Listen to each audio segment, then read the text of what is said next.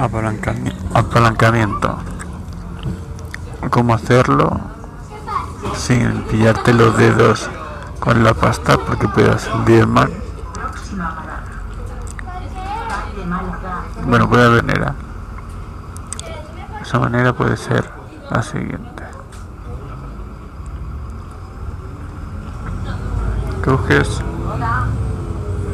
y te apalancas en Bitcoin, te apalancas la demanda que hay creciente. O sea, tú compras un Bitcoin hoy para venderlo mañana al triple.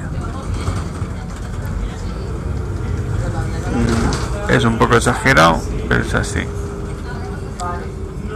Entonces tú te estás apalancando en el tiempo. ¿Con qué te estás apalancando? Con un bien que puedes pagar hoy para recoger en el futuro. No te, estás apalancando cogiendo crédito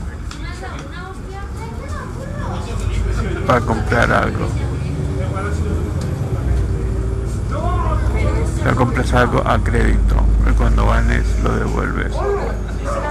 No, te estás apalancando en el tiempo, no en el crédito. Esa es la diferencia.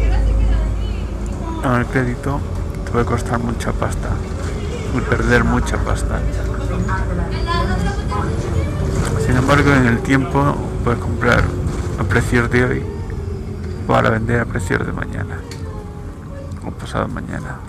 Más barato porque solo tienes que dejar pasar el tiempo. La cuestión es cuánto tiempo tienes